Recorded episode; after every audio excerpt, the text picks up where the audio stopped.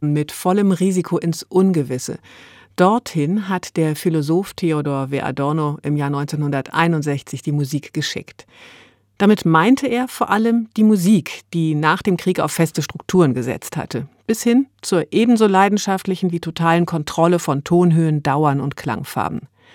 Auf dem ästhetischen Wegweiser, den Adorno bei seinem Vortrag in die Kompositionslandschaft gesetzt hatte, stand Musik informelle, informelle Musik.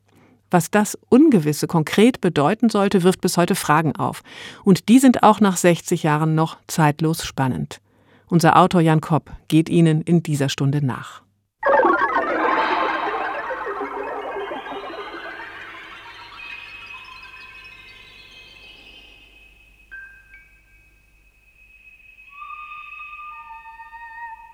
Das Informelle und die neue Musik.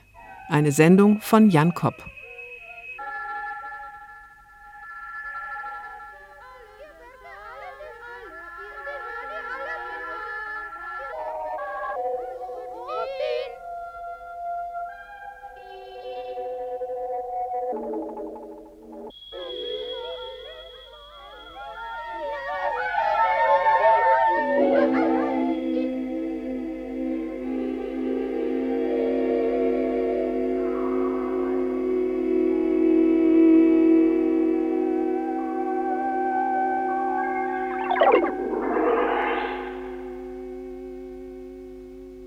Es ist wohl einer der meistzitierten Sätze der neuen Musikpublizistik. Die Gestalt aller künstlerischen Utopie heute ist Dinge machen, von denen wir nicht wissen, was sie sind. Mit diesen Worten schließt Theodor W. Adorno seinen großen zweiteiligen Vortrag Vers une musique informelle, den er 1961 bei den Darmstädter Ferienkursen für neue Musik hält. Nach vier Jahren Abwesenheit kehrt Adorno mit diesem Vortrag auf die Bühne der Ferienkurse zurück, um sich zum Stand der Avantgarde-Musik zu äußern. Mit Sorge verfolgt der Musikphilosoph und Soziologe, wie die ästhetische Debatte in den späten 50er Jahren sich zunehmend auf Fragen einer seriellen Kompositionstechnik verengt, die alle Aspekte von Musik bis ins Detail durchplanen will.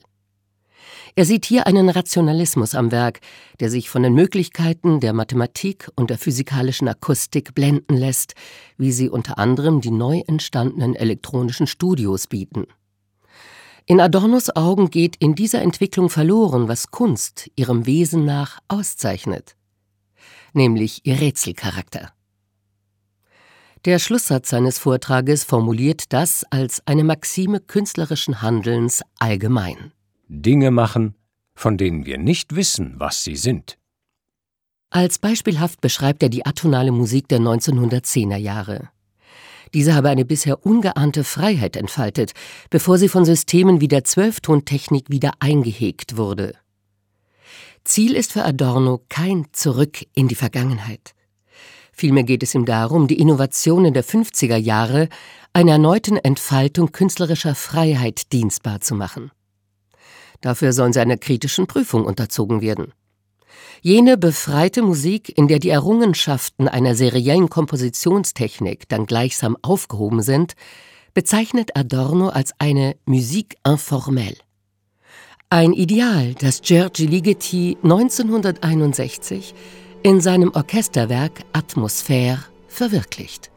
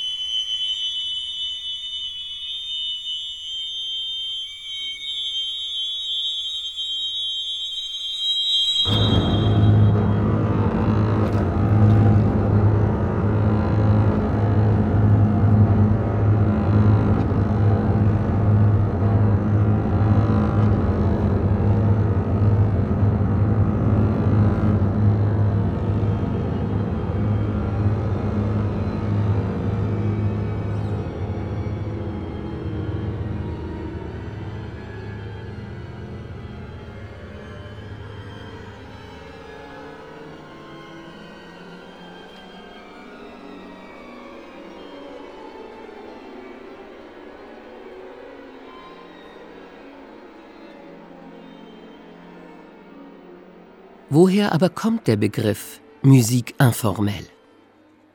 In Adornos Vortrag erscheint er als eine Neuprägung, die sich auf den Formalismus der seriellen Musik bezieht und von diesem negativ als informell abhebt.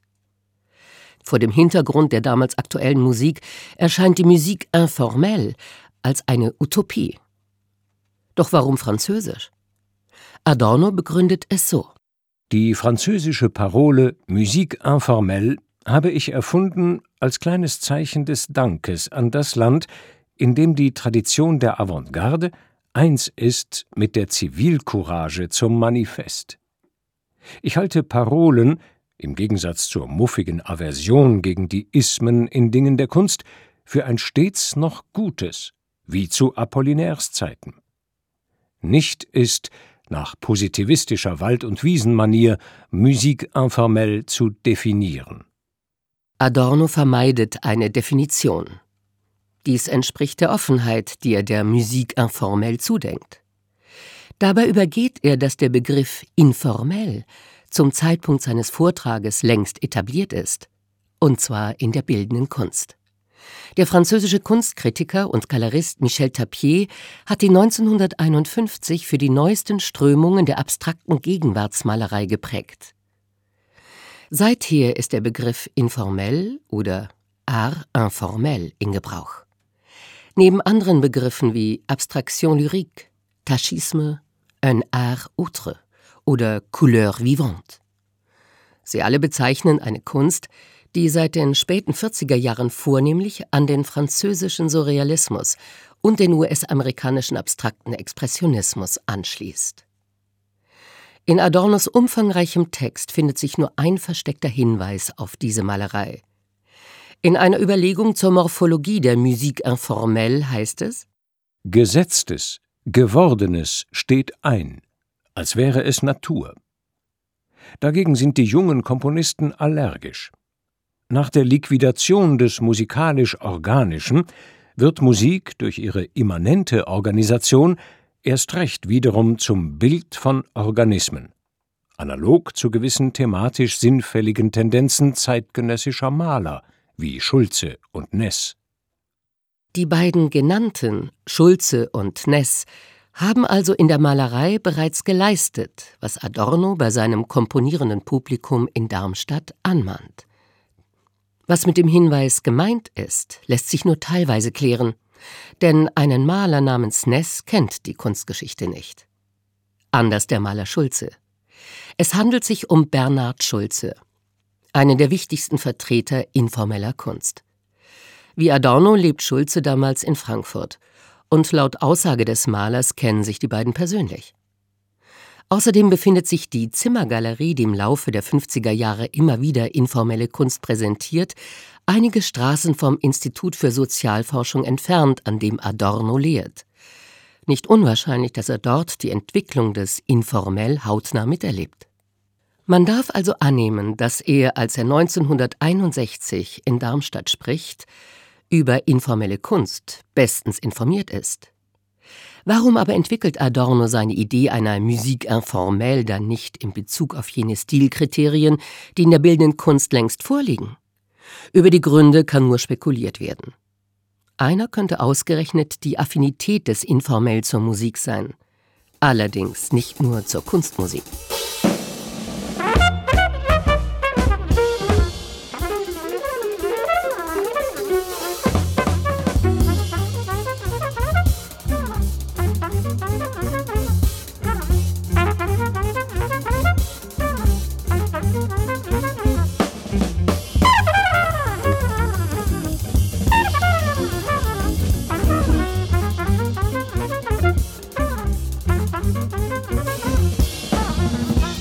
Für die bildenden Künstler ist der zeitgenössische Jazz ebenso wichtig. Ein Gemälde von Bernhard Schulze mit dem Titel Jazz von 1953 macht deutlich, worin die Faszination dieser Musik besteht. Es sind die komplexe Gestik und Rhythmik und die spontane Freiheit der Improvisation, in der sich die Bindung an eine vorgeprägte Ordnung löst. In Schulzes Bild führt das zu einer formalen Entgrenzung von Pinselschwung und Farbe.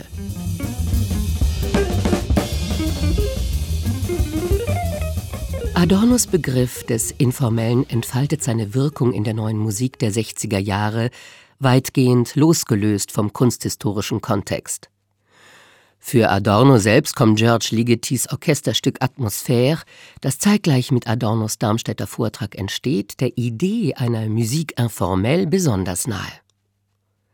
Ein Werk hingegen, das einige Jahre später in Reaktion auf diesen Vortrag geschrieben wird, ist Jörg Höllers erste Klaviersonate. Hierzu der Komponist. Ich habe 1968 meine erste Klaviersonate komponiert, die den Untertitel Sonate informelle trägt. Die Komposition wurde angeregt und beeinflusst durch die Lektüre des Essays Vers une musique informelle von Adorno, der wenige Jahre zuvor erschienen war und als eine tiefgreifende Kritik am musikalischen Serialismus der 1950er Jahre zu verstehen ist. Ich habe mich dieser Kritik angeschlossen. Das Informell der bildenden Kunst war mir natürlich bekannt, hat aber in diesem Zusammenhang und auch später für mich keine Rolle gespielt. In seiner Sonate informelle orientiert sich Jörg Höller äußerlich am dreisätzigen Sonatenmodell Beethovens. In der Ausarbeitung jedoch folgt er der Idee einer permanenten Durchführung. Als Material dienen nicht Themen, sondern einfache musikalische Gesten, die ihrem Charakter nach auch der seriellen Musik entstammen könnten. Die Gesten werden einer fortwährenden Weiterentwicklung und Kombinatorik unterworfen, bis diese sich erschöpft. Der formale Prozess ist nicht das Resultat einer Vororganisation von Parametern, sondern ergibt sich aus der Eigenlogik der Materialentfaltung. Man kann in Höllers Musik durchaus jene seriell geläuterte Organik wiederfinden, durch die sich eine Musik informelle laut Adorno auszeichnet.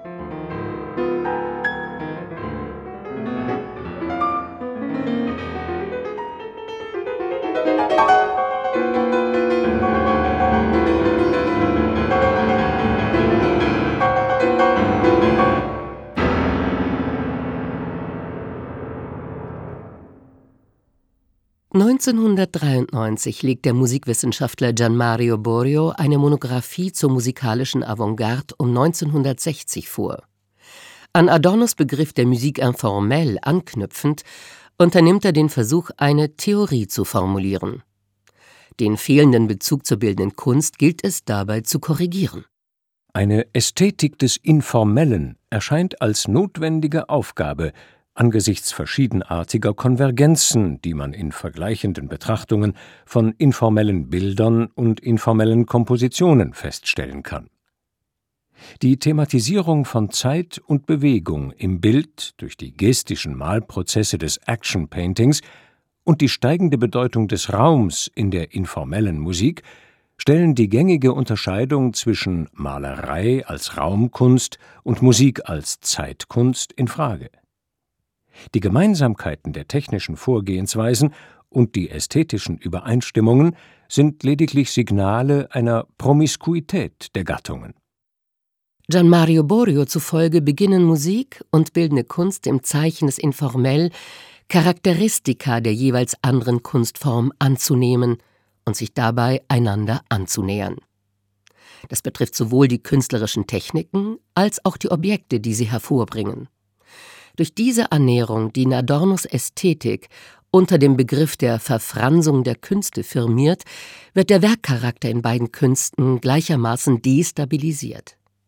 Das übergreifende Charakteristikum sieht Borio in der inneren Verfasstheit dieser informellen Gebilde, in ihrer Morphologie. An einem Punkt lässt sich die Koinzidenz der informellen Projekte von Malerei und Musik schärfer bestimmen, in der Ablösung der Struktur durch die Textur. Eine solch flächig gewebte Klangtextur weist beispielsweise Aldo Clementis Komposition Informell 2 auf.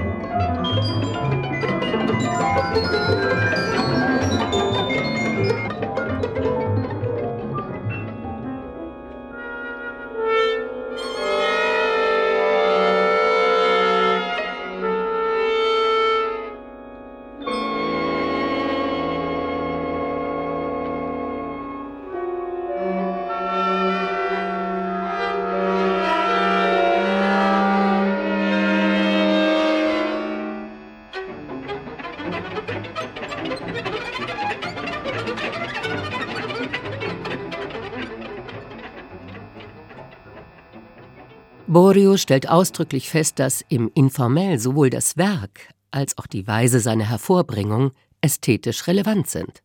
Zu Recht, wie sich noch zeigen wird. In seiner Monographie konzentriert er sich dann aber auf die Untersuchung der Werke und ihren Texturcharakter.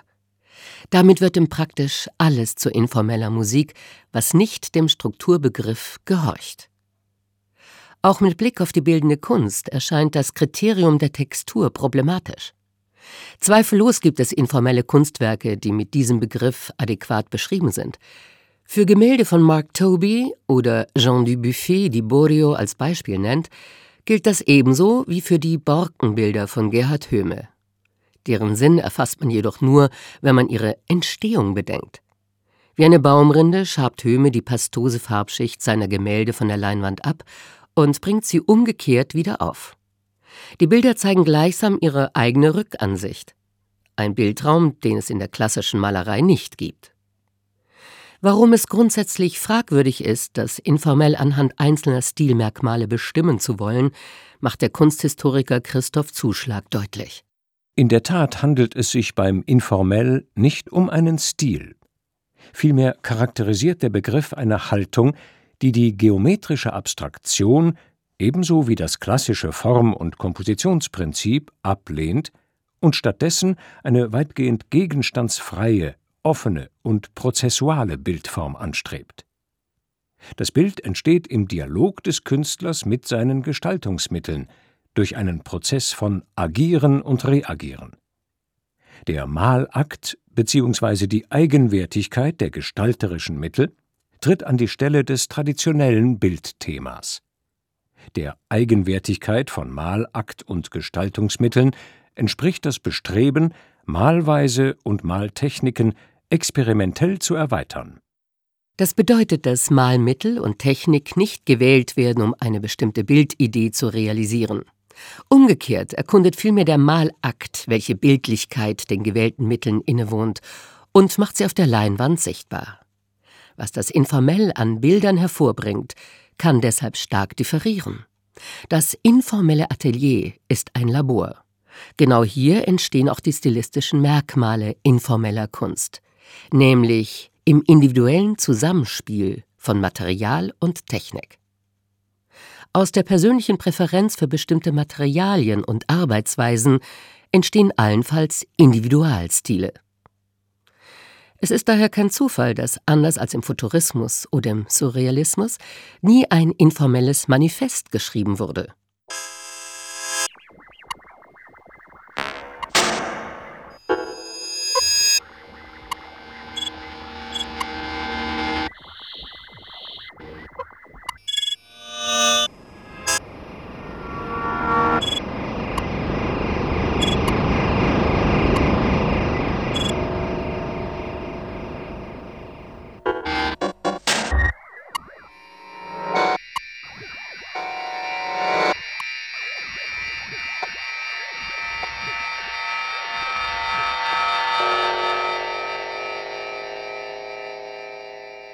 Entstehen die Bildwelten der informellen Kunst?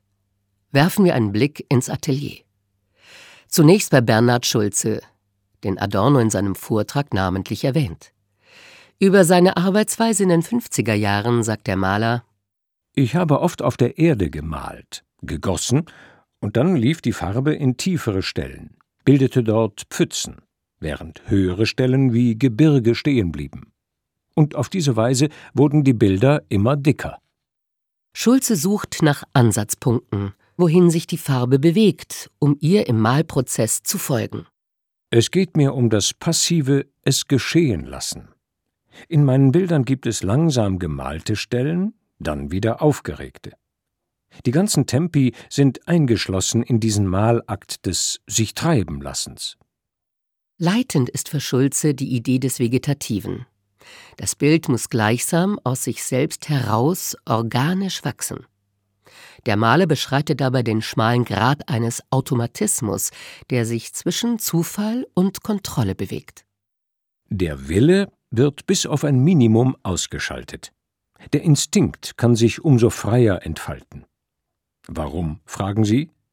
Um zu neuen Entdeckungen zu gelangen, um in das Risiko des Unbekannten zu geraten entstehende Zufälle, und sie beabsichtigt man ja gerade, müssen als solche erkannt, gesteuert und getilgt werden, um neuen Zufällen Platz zu machen, bis man einhalten muss, bis es stimmt.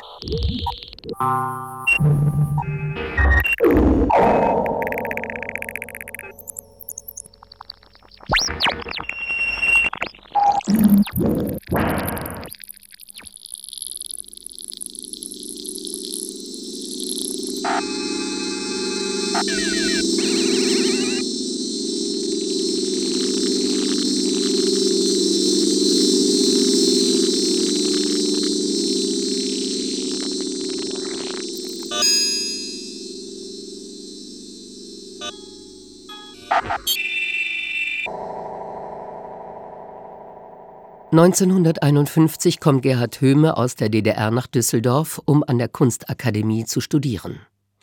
Die Erweiterung des Bildraums ist ein zentrales Thema seiner Malerei. Die Borkenbilder, die die Rückseite der Farbschicht sichtbar machen, wurden schon erwähnt. Während die Borkenbilder das klassische Rechteck der Leinwand beibehalten, findet Höhme in anderen Bildern zu neuen asymmetrischen Formaten. Er rollt die lose Leinwand auf dem Boden aus und beginnt darauf zu malen. Erst wenn der Malakt abgeschlossen ist, wird das Bild aus der Stoffbahn herausgeschnitten und auf einen entsprechend angepassten Rahmen gespannt. Noch einen Schritt weiter geht er mit seinen Raumfühlern. Es handelt sich um PVC-Schnüre, die aus der Leinwand in den Raum ragen.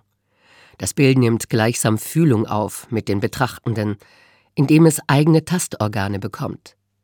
Es ist eine bemerkenswerte Koinzidenz, dass Helmut Lachenmann ungefähr gleichzeitig mit Höhmes Raumfühlern seine Idee eines musikalischen Abtastvorgangs entwickelt.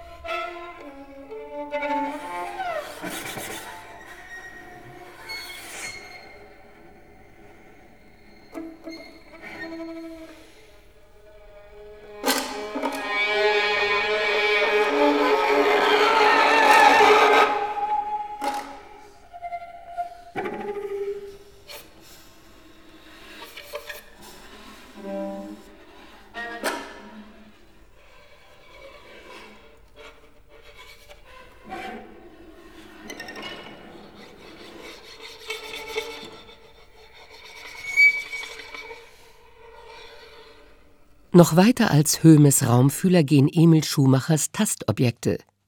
Für diese Wandplastiken verwendet Schumacher Materialien wie Pappmaché, Asphalt, Nägel und Drahtgeflecht. Nicht nur damit überschreiten die Objekte die Grenzen der klassischen Malerei, sondern auch mit der Einladung, sie zu berühren und ihre Materialität haptisch zu erfahren. Das Körperliche steht in Schumachers Arbeitsweise ganz allgemein im Mittelpunkt. Den Malprozess beschreibt er als gewaltsam, ein Bilderhauen, ein Kampf. Ich gehe das Bild unmittelbar an. Dabei kommt es jedes Mal zu einer Begegnung des Materials mit mir, wobei ich ihm oft den Willen lasse. Denn ich habe erfahren, dass es weiser ist als alle Berechnungen. Die Farben reißen Formen an sich. Die Zeichen verlangen Farben. Indem ich mich mitreißen lasse, gewinne ich das Bild.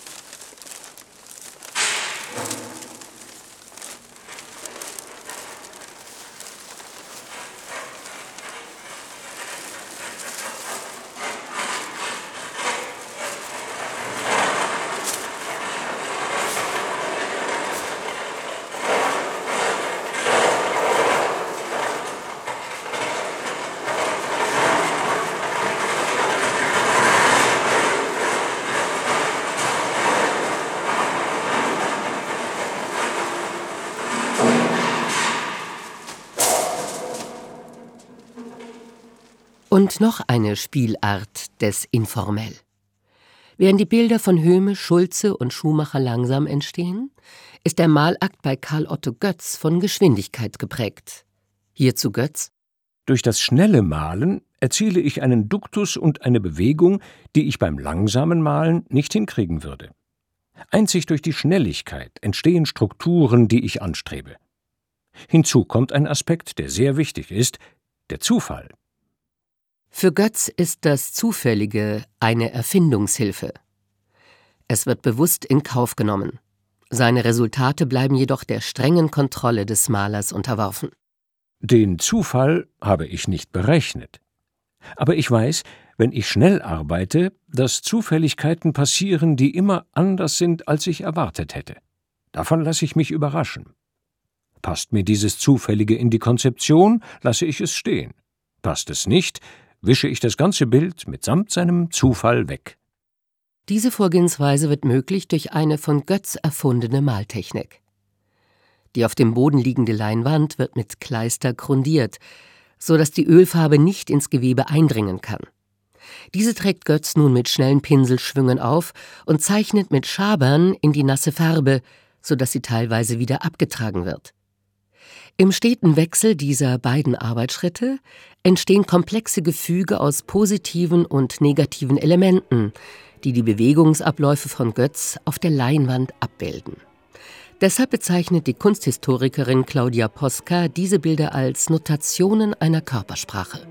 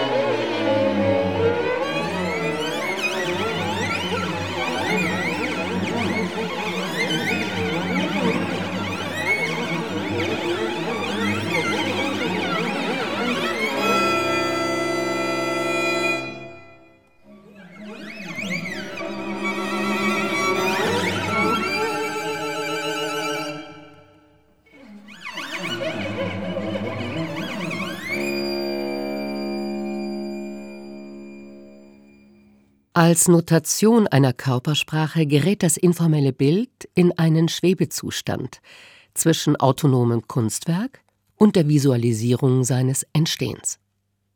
Der Blick ins Atelier zeigt, dass für das informelle Schaffen zwei Faktoren bestimmend sind. Einerseits geht es um die experimentelle Erweiterung der verwendeten Materialien und Arbeitstechniken, die die Grenzen des klassischen Metiers überschreiten, in Frage stellen und neu formulieren. Auf der anderen Seite steht das Festhalten an der Hervorbringung von Kunstwerken. Das klassische Tafelbild, das an die Wand gehängt und ausgestellt werden kann, ist zwar nicht mehr Maßstab des informellen Schaffens, es bleibt aber dessen Bezugsrahmen anders als beispielsweise in Fluxus und Konzeptkunst, die diesen Bezug zugunsten anderer Präsentationsformen aufgeben.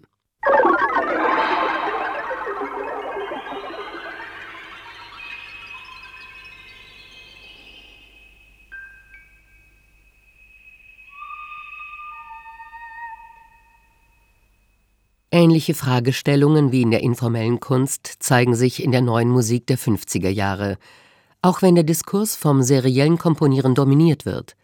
Ein Umstand, den Adorno mit seinem Gegenentwurf einer Musik informelle kritisiert.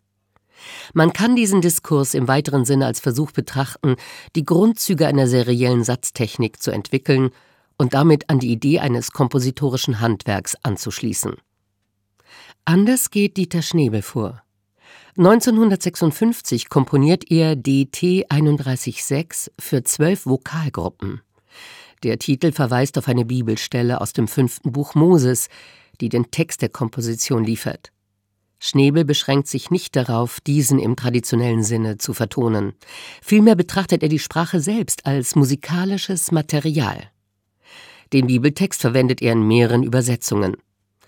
Die geräuschhaften Konsonanten werden als eigenständiges Klangmaterial behandelt. Wörter können in ihre Einzellaute zerfallen.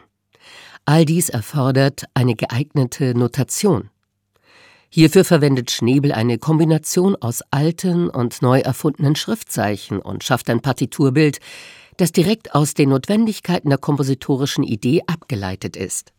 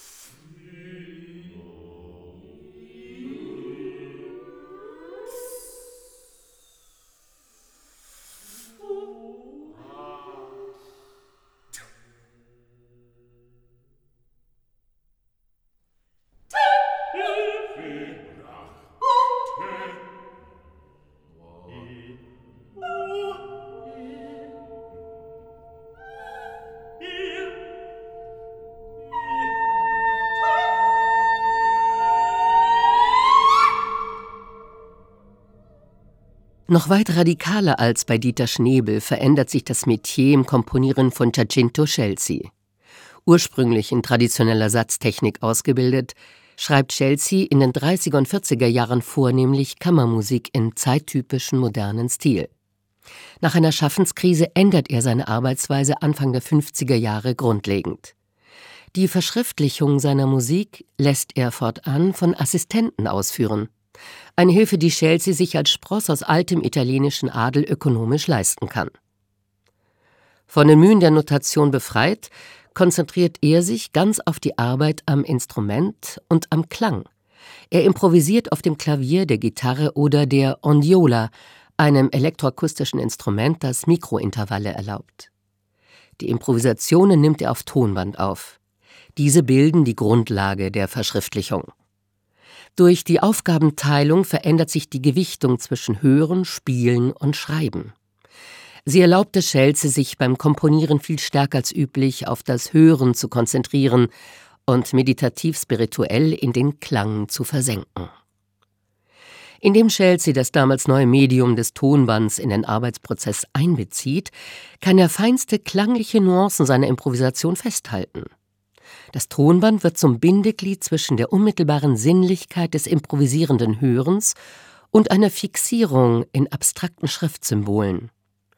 Die Musik, die durch diese Arbeitsweise entsteht, weist jene gleichsam naturhafte Organik auf, die auch der Malerei Bernhard Schulzes eigen ist.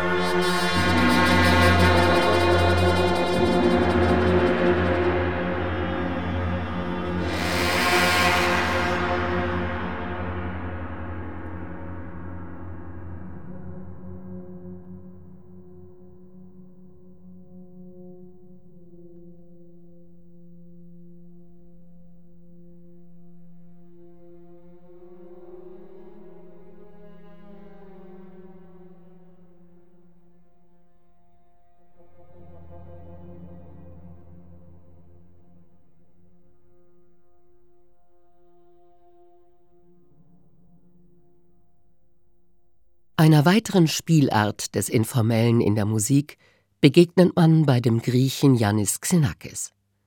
Ausgehend von seiner Erfahrung als Architekt schreibt Xenakis ab 1953 Kompositionen, die geometrische und räumliche Konzepte auf die Musik übertragen.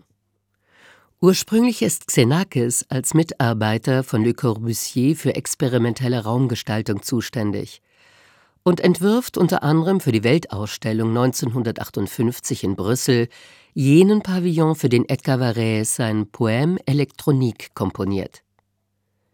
Die ungewöhnliche Geometrie dieses Pavillons dient Xenakis als Grundlage für sein Orchesterstück Metastasis.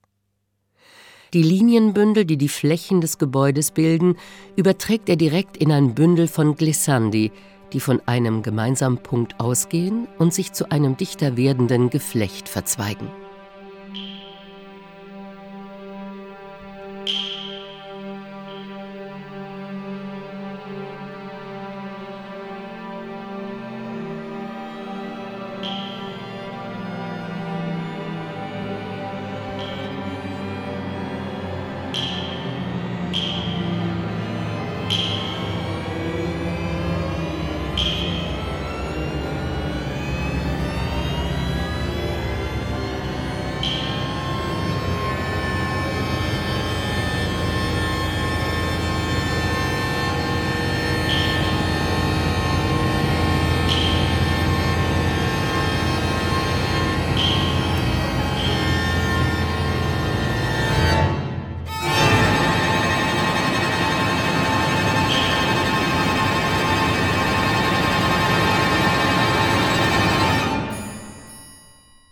Der Zugang zum Komponieren erfolgt bei Yannis Xenakis weder über das klassische musikalische Handwerk und dessen Formensprache, noch wie bei Chelsea über den Klang.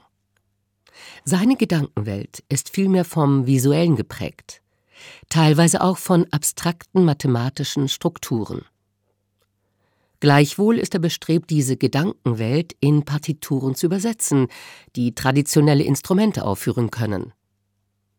Parallel dazu forscht Xenakis an einem elektronischen Instrument, das die hohen Hürden bei der Übersetzung geometrischer Gebilde in Partituren umgeht und ein direktes Gestalten des Klangs durch einfaches Zeichnen erlaubt.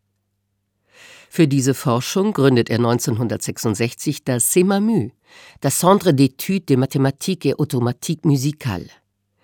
Hier wird im Laufe der Jahre ein komplexes digitales Instrument namens UPIC entwickelt, die Unité Polyagogique Informatique du CMAMU. Bedient wird UPIC über eine einfache Benutzeroberfläche. Heute würde man von einem Touchscreen sprechen, auf dem man mit einem digitalen Stift zeichnet. Die Bilder, die so entstehen, verwandelt UPIC in Echtzeit in Klang. Alles kann jederzeit korrigiert und verändert werden.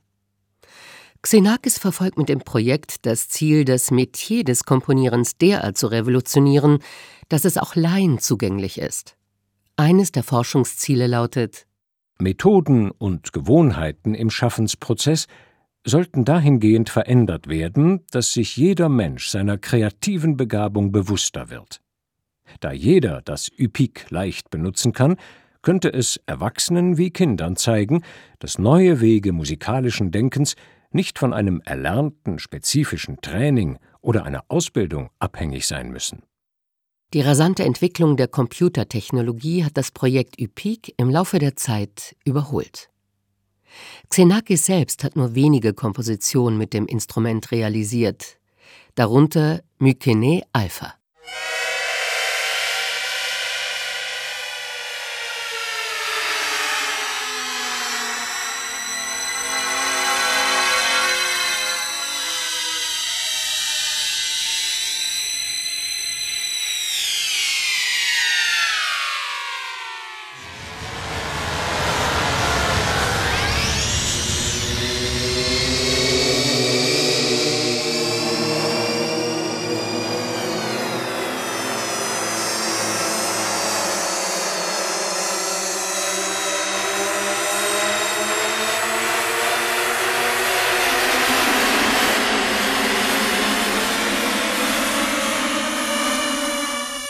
Mykene Alpha komponiert Yannis Xenakis 1978 in Paris. In Stuttgart erschließt der Komponist Helmut Lachenmann seit den 60er Jahren ein eigenes, neues Klangmaterial. Mit erweiterten Spiel- und Klangtechniken fördert er gleichsam die akustische Rückseite des symphonischen Wohlklangs zutage. Seine Musik eröffnet eine Perspektive auf die klassischen Klangkörper, die man vorher so nicht kennt.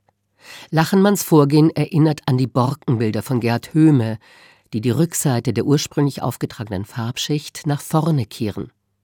Lachenmann wie Höhme verfolgen eine ähnlich paradoxe Strategie, um die ästhetische Wahrnehmung zu intensivieren. Während Lachenmann dem Publikum ein Angebot durch Verweigerung macht und dabei auf dessen Hörgewohnheiten abzielt, folgt Höhme der Maxime Wenn man nichts sieht, schaut man länger hin.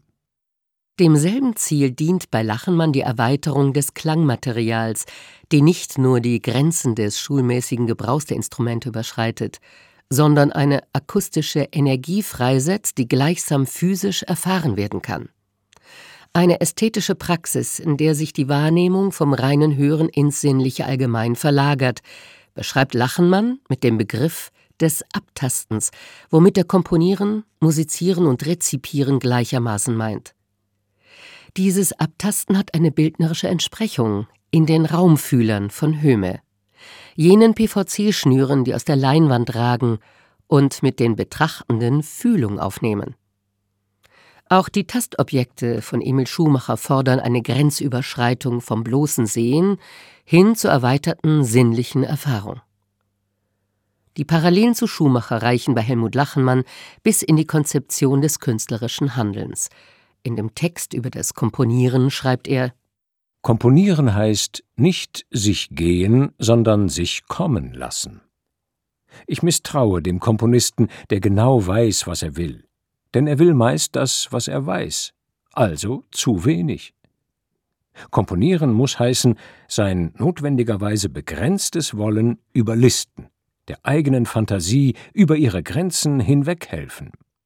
Emil Schumacher findet andere Worte für die Entstehung seiner Bilder, bringt aber eine ähnliche Haltung zum Ausdruck. Ich gehe das Bild unmittelbar an. Dabei kommt es jedes Mal zu einer Begegnung des Materials mit mir, wobei ich ihm oft den Willen lasse, denn ich habe erfahren, dass es weiser ist als alle Berechnungen. Die Farben reißen Formen an sich, die Zeichen verlangen Farben, indem ich mich mitreißen lasse, gewinne ich das Bild. Nicht das geniale Subjekt, das in souveräner Beherrschung über Material und Form gebietet, ist hier das Leitbild. Vielmehr ist es der Forschende, der sich an sein Können verliert und nicht in seinem Können. Der informelle Künstler ist ein Virtuose der Unbeherrschtheit.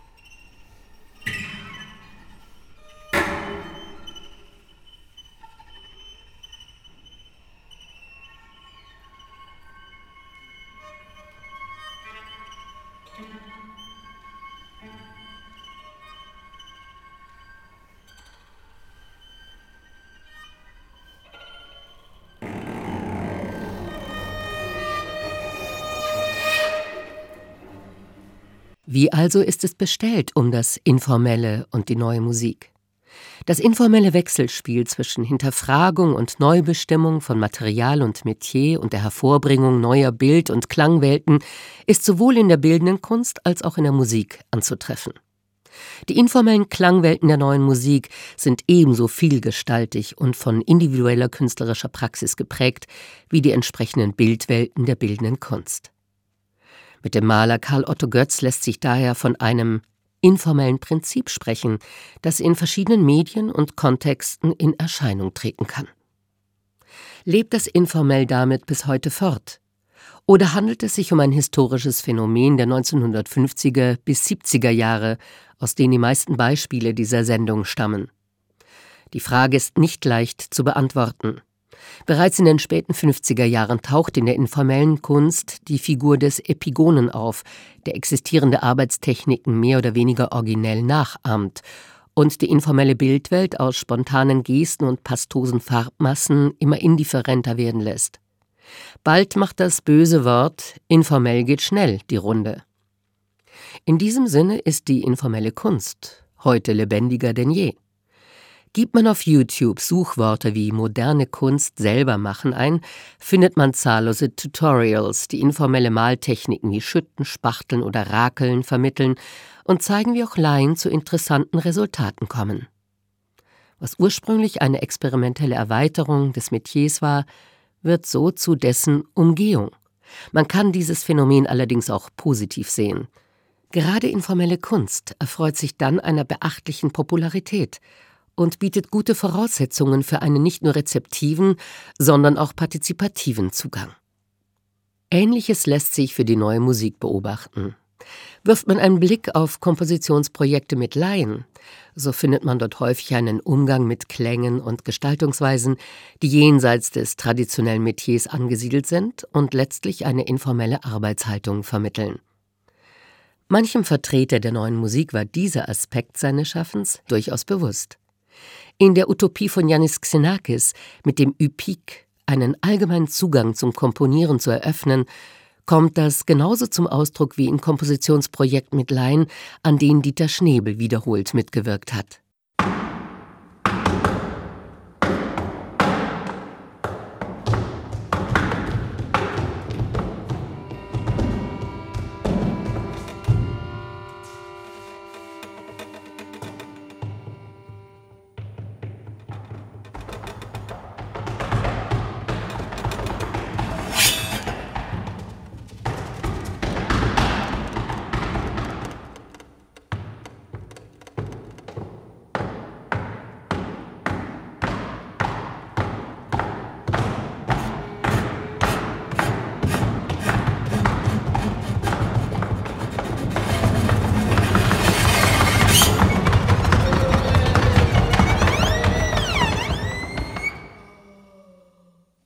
Informelle Werk wurde zuvor als ein Kunstwerk in der Schwebe bezeichnet.